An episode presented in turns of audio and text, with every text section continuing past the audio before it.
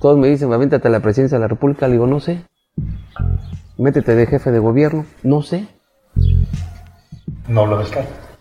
No descarto nada. Ahorita no, ahorita estoy enfocado en hacer estos tres años bien, con la ayuda del presidente que me ha apoyado muchísimo, y con este refinanciamiento ahorita que sacamos, que rescatamos, poder hacer cambios importantes, cambios importantes.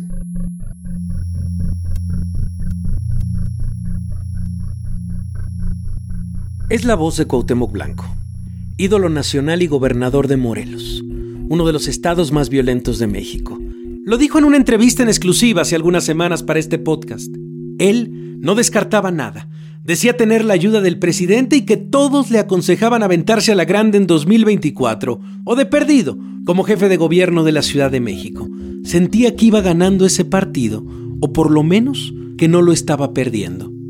Sin embargo, una foto publicada a inicios de enero de 2022, en la que sonría abrazado de líderes del narcotráfico del Estado que gobierna, sacudió lo que eran, entre comillas, sus proyecciones políticas.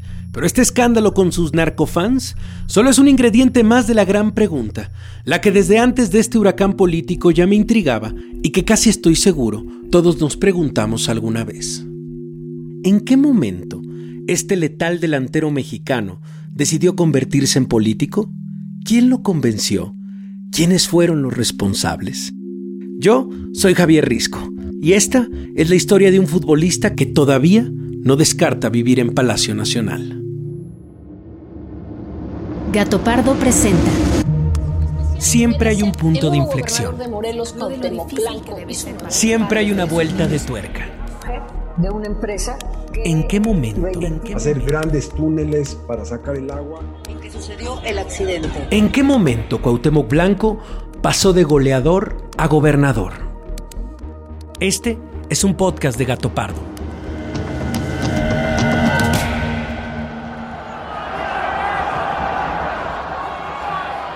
Cuauhtémoc Blanco pasó de esto ¡Qué buen centro tiró Cuauhtémoc Blanco! Feliz por, por este triunfo, por, por quedar campeón. Les mando un saludo, coman frutas y verduras. a esto. Es urgente disminuir la actividad y la movilidad social. Solo así podemos frenar este repunte de COVID-19 en nuestro estado. ¿En qué momento empezó a hablar así? Y me lo pregunto porque yo lo recuerdo en el campo, como todos. Yo estaba en Veracruz el día que anotó su gol contra Bélgica en el Mundial de 1998. Mi abuelo y yo gritamos aquella improbable obra de arte de pierna izquierda hasta que nos dolió la garganta. Son de esos goles que nunca olvidas donde los viste. El servicio. Cuauhtémoc. ¡Gol! ¡Carajo, Cuauhtémoc! ¡De México! Después, Cuauhtémoc anotó también en 2002 y 2010 y se convirtió en el primer mexicano en anotar un gol en tres Copas del Mundo distintas. Luego vinieron otros. Y también se convirtió en el tercer anotador histórico de la selección. Eso es todavía para mi memoria. Y otros también prefieren recordarlo así. Por supuesto que un jugador histórico de los más emblemáticos que ha tenido el fútbol mexicano, sin duda, y también uno de los de mayor calidad y de los de mayor polémica, ¿no? Es decir, un jugador que en el casting de lo que representa el fútbol como espectáculo dio el ancho al 100%. Es la voz del periodista deportivo Francisco Javier González. Pero hay otras opiniones que cuentan otros detalles acerca del jugador, como la de Alejandra Benítez, reportera del diario Reforma, que ha estado cerca del Club América desde hace tres décadas. Mira, Cuauhtémoc como jugador en las canchas era un genio. Realmente todo lo malo que hoy nos reímos o vemos con, con horror cómo se expresa y no sabe ni las mínimas reglas matemáticas y dice que de, de 10 tiene 7 y le quedan 4 y no sabe ni siquiera eh, expresarse frente al presidente, pues en la cancha es todo lo contrario, era todo lo contrario. Un cuate visionario, un futbolista que se paraba, miraba hacia el frente, sabía dónde ponerla, porque además tenía un toque privilegiado, donde ponía la, la pelota, ahí generaba peligro. Benítez le pone más palabras al retrato. Y fuera de las canchas, con sus amigos, era un, un hombre encantador, muy amiguero, muy solidario con sus cuates, mm, muy bromista. Las palabras de Alejandro Gómez, periodista deportivo y director fundador del diario Récord, también lo ponen en un lugar más allá de la cancha. Sí, sí, sí, el de, broma siempre decía, ¿no? Lo que traigo atrás no es una joroba, es un tanque de oxígeno. Era este cliente frecuente del, del bar bar, pero casi, casi socio, o sea, él se la vivía ahí. Y, y bueno, pues eh, le, le, le, gustaba mucho la fiesta, le gustaba mucho este, ir y apostar. Y, vaya, él decía que para eso era lo que ganaba, ¿no? En, claro. en el terreno de juego, ¿no? Entonces, él, le gustaba mucho divertirse, él, era, se le complicaba ser un, tipo disciplinado. Ese era el Cuauhtémoc que todos conocíamos. El de la Cuauhtemiña, los ademanes para festejar goles, la pose de perrito orinando en la línea de meta, el que se quita el zapato para usarlo como lanza. Entonces, ¿cómo fue que todo llegó tan lejos? Era el futbolista que aparecía en las noticias deportivas, en las del espectáculo, incluso en las del escándalo. Donde nunca lo imaginamos fue en las primeras planas políticas. Semanas antes de la escandalosa fotografía y también antes de los narcomensajes intimidatorios en su contra, nos sentamos con él en la Casa de Gobierno de Morelos, en la ciudad de Cuernavaca. Un edificio de espacios amplios, construcción de piedra, con alberca, muchos salones, decenas de empleados y, claro, arco detector de metales a la entrada. Ahí nos encontramos con Cuauhtémoc, político sin corbata, pero con un semblante más duro que como lo recuerdo de futbolista. Entonces comienza el protocolo. Ya estando aquí el señor gobernador, nada más este, recordar, ¿no? La agenda va muy, muy apretada. Eh, él tiene que hacer un viaje, entonces te encargamos. Su jefe de prensa en el gobierno de Morelos también viene de la América. Es Francisco Reyes y quiere marcar la pauta. Está, está prohibido hablar de política, religión, educación, cultura vida familiar, pero por lo demás lo que quieras. Para engancharnos, primero hay que hablar de fútbol. Le pregunto de su selección.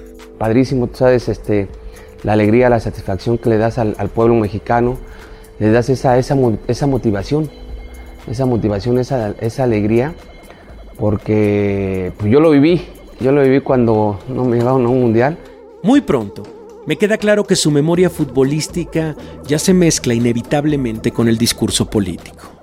Se sabe tan poco de su vida como político que son las anécdotas deportivas las que nos permiten retratar su personalidad de manera nítida.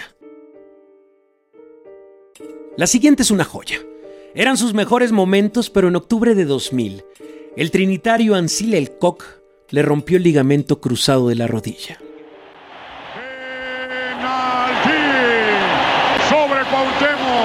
que se duele, se mueve y hay expulsión. Hay roja para Elcook, que ya estaba amonestado. El número 13. No, no, no es un crimen eso. No, no, no, no. no. Híjole, cuidado y no lo haya fracturado. No, hombre, le pegó en la rodilla, ojalá no lo haya fracturado. Señor Elcook, esto no se hace en una cancha. Es una y pues me, me, puse a llorar, me puse triste, este, me puse mal estaba muy mal, bajé de peso, este, yo no quería que me viera así mi familia, este, me puse muy mal tres meses, pero mira, gracias a Dios al carácter, a la dedicación, al, al profesionalismo que siempre le he dedicado al fútbol, me recuperé muy bien. De ese dolor nos vamos un recuerdo fundacional. Ahora escucharán por qué. Cuauhtémoc tenía que iniciar su rehabilitación en la alberca, pero prefiero que la cuente José Antonio Adamayo, uno de los encargados de su tratamiento en Valladolid, España. Bueno, resulta que cuando llegó Cuate, aquí le llamábamos el Cuate, venía con un problemilla de rodilla, estábamos nosotros entrenando y él se fue con el otro fisioterapeuta, con Tico Gómez, se fue a, al hotel y allí él, le estuvo trabajando un poco. Y cuando llegamos al hotel, Tico nos contó de qué había pasado con el cuate. Y le digo, ¿qué pasó? Dice, le, le mandé a hacer un, un ancho de, de, la piscina, de la pileta de natación, y no salía del fondo. Cuando se tiró no salía del fondo, no salía hasta que salió allí del fondo y digo, y le preguntó, ¿por qué no ha salido, cuate? Digo, es que no sé nadar. y cuando le preguntaron por qué se aventó si no sabía nadar, Cuauhtémoc dijo. Porque yo todo lo que me mandan lo hago. Eso fue lo que contestó más o menos, ¿sí? todo lo que me mandan lo hago. Hasta hoy no me parecía que eso estuviera en la personalidad de Cuauhtémoc. Para mí, era el hombre que desafió al entonces técnico de la selección nacional Ricardo Lavolpe. ¿Se acuerdan? O que le mentaba la madre a cualquier otro que cuestionara su carrera. Alejandro Gómez, director fundador del diario Récord, coincide en que era un hombre volcánico. Le ayudó mucho y además es, es normal cuando se es inseguro, pero con, con carácter, pues de repente sale, sale ese carácter, ¿no? Tal vez tal vez llegaba a aceptar una, dos, a la tercera lo veían, ¿no? Este, lo escuchaban, este, él, sacaba esa, esa personalidad. Sin embargo, esa frase de docilidad o acatamiento puede ser una pista para encontrar su camino rumbo a la política. Y también los personajes que influyeron para que todo sucediera. El inicio de su giro político tiene tintes de parodia histórica. Se trata de un español que gobierna al emperador Cuauhtémoc Blanco. Y así es, es José Manuel Sanz, su representante en sus épocas de futbolista y hoy jefe de la oficina de gobierno. Según fuentes cercanas, otro exfutbolista, casualmente también con nombre de emperador azteca, Moctezuma Cerrato, fue quien le dijo a Sanz que buscaban a Cuauhtémoc para participar en la campaña política en Cuernavaca. Ahí comenzó todo. Cerrato coincidió con Cuauhtémoc en el América y era amigo de Roberto y Julio Yáñez Moreno, dirigentes del Partido Socialdemócrata de Morelos, y ellos hicieron las gestiones con Sanz. Prefiero preguntarle al propio Blanco, ¿quién fue quien lo convenció? Unos amigos me dijeron, vámonos para, para la presidencia municipal. Este, dije, puta, ¿qué chingados voy a hacer?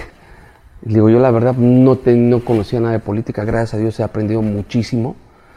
Pero aquí lo más importante no es que sepas, debes de tener gente rodeada, gente que te ayude, gente de, que esté involucrada en, en, en la política y gente que no se chingue el dinero, que son los secretarios. La negociación duró varios meses en la sombra, pero la opinión pública se enteró de un solo golpe. Y bien, pues me la voy a jugar por la seguridad de tu familia, es el eslogan que ya maneja el partido PSD para la alcaldía de Cuauhtémoc Blanco en Cuernavaca. ¿Usted votaría?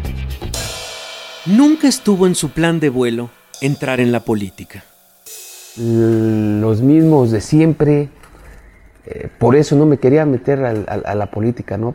Hasta mi mamá me decía, ¿qué chingado vas a hacer a la política si a ti nunca te ha gustado? Y yo le dije un día a mi mamá, le digo, pues, para ayudar a la gente. Yo siempre me has dicho que ayuda a la gente, de lo poco que he ganado en el fútbol, y también la ayudaba, pero pues a mí no me gustaba hacer publicidad, porque no me gusta llevar una cámara a un hospital, este, a regalar juguetes a los chavos. Cuando lo haces, lo haces de corazón. Yo no necesito una cámara para, para poder este, hacerme el, el famoso, como lo hacen muchos. Cuando lo das, dalo de corazón. Así empezaba una carrera y cerraba otra. Velázquez la tiene en cuanto silbe el árbitro. Y aquí será el último momento, el último instante de un ídolo, de un jugador de barrio, de un jugador talentoso con el América. Es el momento con el que cerrará la carrera, lo, lo cobijan sus compañeros, saben que es su momento, es el, el instante.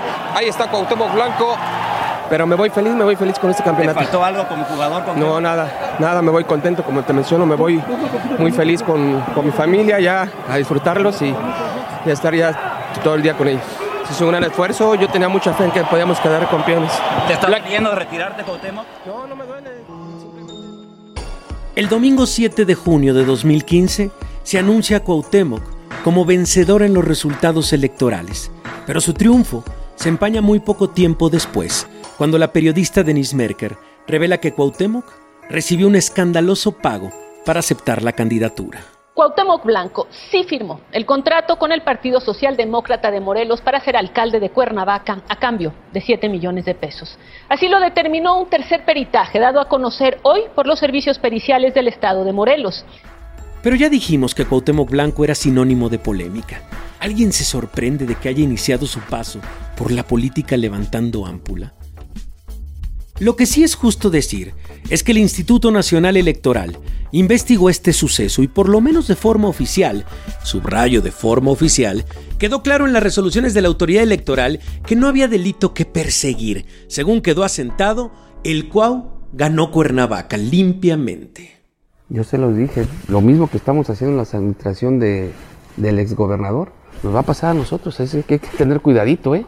Y nosotros vamos a estar más cabrones con lupa porque yo soy una persona pública, no soy cualquier gobernador, ¿no?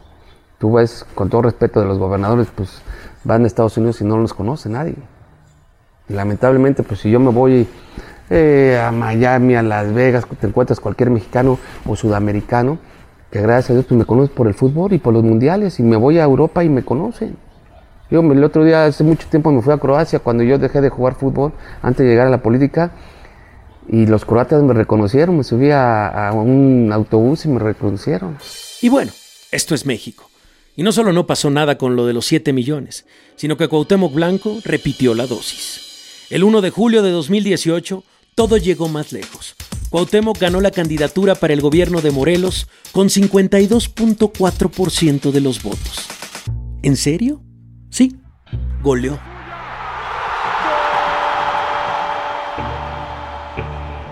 Ya saben eso de su gran talento como rompequinielas, ¿no? Si no lo saben, les cuento. Así lo recuerdan nuevamente en Valladolid. Ya recuperado de su lesión, hay una anécdota que todavía cuentan con risa y dolor. Una vez más, escuchamos desde España la voz de José Antonio Adamayo. La otra anécdota que tenemos es que fuimos a jugar un día contra el Real Madrid y Bizarri, que era el portero nuestro, hizo la quiniela ese día, que no había hecho nunca ninguna. Y justo voy yo, yo era el encargado de recogerla, y justo voy y veo el Real Madrid, Real Valladolid le puso un 1, que un 1 es aquí el ganador, el equipo local, en este caso el Real Madrid. Llega el día del partido y vamos perdiendo 1-0, 1-0, 1-0 perdiendo y faltando unos 4 o 5 minutos hay un tiro libre a favor nuestro. Pero Cuauhtémoc tenía otra cosa por contar en los minutos finales. Imaginen la escena. Es un tiro libre cercano al área. El mexicano se acomoda para patear de derecha. En la portería está Iker Casillas y en la barrera se paran Zidane, Figo y Roberto Carlos. El inicio de la era galáctica del Real Madrid. Cuauhtémoc se encarrera, patea y gol.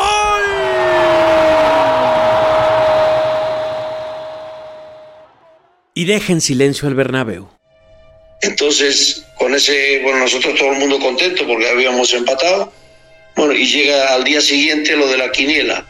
Y resulta que justo, justo, teníamos 14 y hemos fallado el nuestro, el que teníamos el 1 que habíamos, en vez de poner una X y un 2, que es el empate o ganar fuera, pues eh, perdimos de ganar un montón de millones de, de pesetas.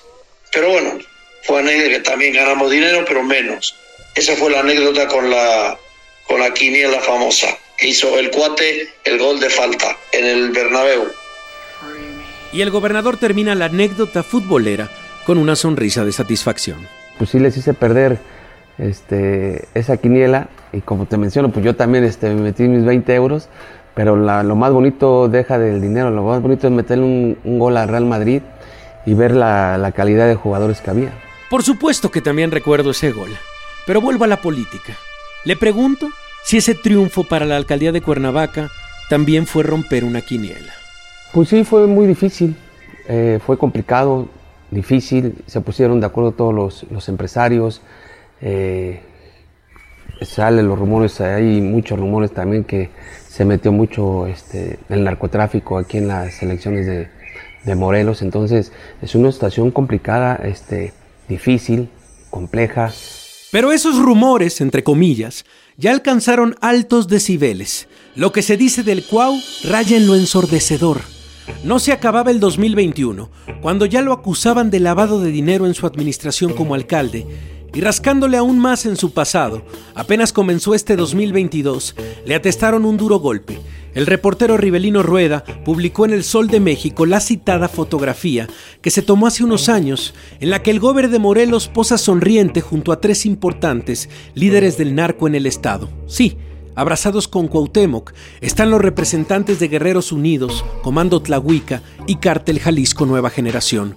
Uno de ellos, que en la imagen porta la camiseta de los Pumas, fue asesinado recientemente en prisión. Aunque la foto sea vieja, no hay muchos atenuantes, pero no sé qué fue peor, la fotografía o el intento de desmarque cuando le preguntaron qué hacía con ellos. Imagínate que le pregunte a cada persona, oye, ¿quién eres tú? ¿A qué te dedicas? Así me he encontrado muchísimo y en discotecas, en bares igual. Me he tomado fotos cuando era futbolista, entonces... Es decir, me tomo de estas quién viene. personas- ¿Estas personas dónde las encontró? ¿Cómo fue el encuentro? ¿Fue fortuito? ¿Se No sé, te lo juro que no sé. Ni me acuerdo. Lo cierto es que de otras ha salido. Antes de todo esto, estaba muy seguro que tenía con qué postularse para la grande. Me intriga qué puede pasar con Cuauhtémoc de aquí en adelante, y me refiero específicamente a 2024. Uf, ¿vivirán sus aspiraciones políticas aún? Puede ser. Puede ser. Y muy cabrona, hijo. Así te lo digo. Puede ser. Por eso te lo digo que a muchos políticos les doy miedo. Porque te digo que yo no soy mala persona. Yo no, yo no me mareo de esto. Yo ya fui una persona reconocida, gracias a Dios. Y yo soy, sigo siendo, me como unos tacos aquí en la esquina, unos guaraches, unos... Así soy yo. Esa esencia nadie la tiene. Porque te digo, cuando llegan a esta sillita, muchos se marean, se vuelven loquitos. Todos se vuelven locos. Y entonces, ¿qué pasará en dos años? Y, y quieras o no, pues si no, si no tienes el apoyo del presidente de la República, pues naná, hijo. Olvídate porque estás pelas. Y gracias a Dios le caigo muy bien al presidente. Porque yo no soy igual, ya te dije, yo no soy como los políticos que se avientan un choro de 10 hojas, 20 hojas y marean a la gente. Bueno, no sé qué pasa en 2024. Lo que sí me queda claro es que la carrera política de Cuauhtémoc tiene mucho más para contar. A pesar de que en 2014, hace menos de siete años, ni siquiera lo imaginaba. Pues que lo escuchen, que lo escuchen cómo, cómo es, cómo te cambia la vida. En verdad que yo tenía toda la ilusión de ser entrenador, créemelo, este, de, ser algún día entrenador en América. Ya esos eran mis planes, irme a Europa un mes, que ya lo tenemos este, Germán Villa y yo planeado, para ver entrenamientos este, del Barcelona, del Real Madrid, este, del Manchester City. Y me queda claro, a pesar de muchas explicaciones que busquemos, que Cuauhtémoc está ahí a causa de una fuerza difícil de comprender. Yo siempre le he dicho, pues Diosito me puso aquí, hijo. Dios me trajo aquí y pues órale, aviéntate al ruedo para ver qué puedes hacer con estos cabrones políticos. Porque la gente está cansada. No descarto nada. Ahorita no, ahorita estoy enfocado en hacer estos tres años bien, con la ayuda del presidente que me ha apoyado muchísimo. Y con este refinanciamiento ahorita que sacamos, que rescatamos, poder hacer cambios importantes. Pues ahí está. Se reafirma el destape, al menos en su cabeza. Le quedan dos años y medio de gobernador y las cuentas no le salen. Ahora tiene presuntos narcovínculos y estridentes advertencias. Pero hay que ir más allá. Las cifras de secuestros, feminicidios y homicidios dolosos en Morelos han aumentado considerablemente. Esa es la realidad de su estado. Además, ha sido un gobernador ausente. Siempre le gana la espalda a los medios. En su primer año de gobierno, no tuvo actividades públicas en 207 de los 365 días del año. Además de que fue el peor evaluado del país de acuerdo a Consulta Mitofsky. En fin, no ha podido meter los goles que esperaba en la política, pero ya sabemos que en este país lo que menos importa son las cuentas, los hechos, las fotografías. Siempre ha votado el corazón y en ese juego, al menos él se ve invicto. ¿En qué momento pasó esto? Usted ya sabe la respuesta.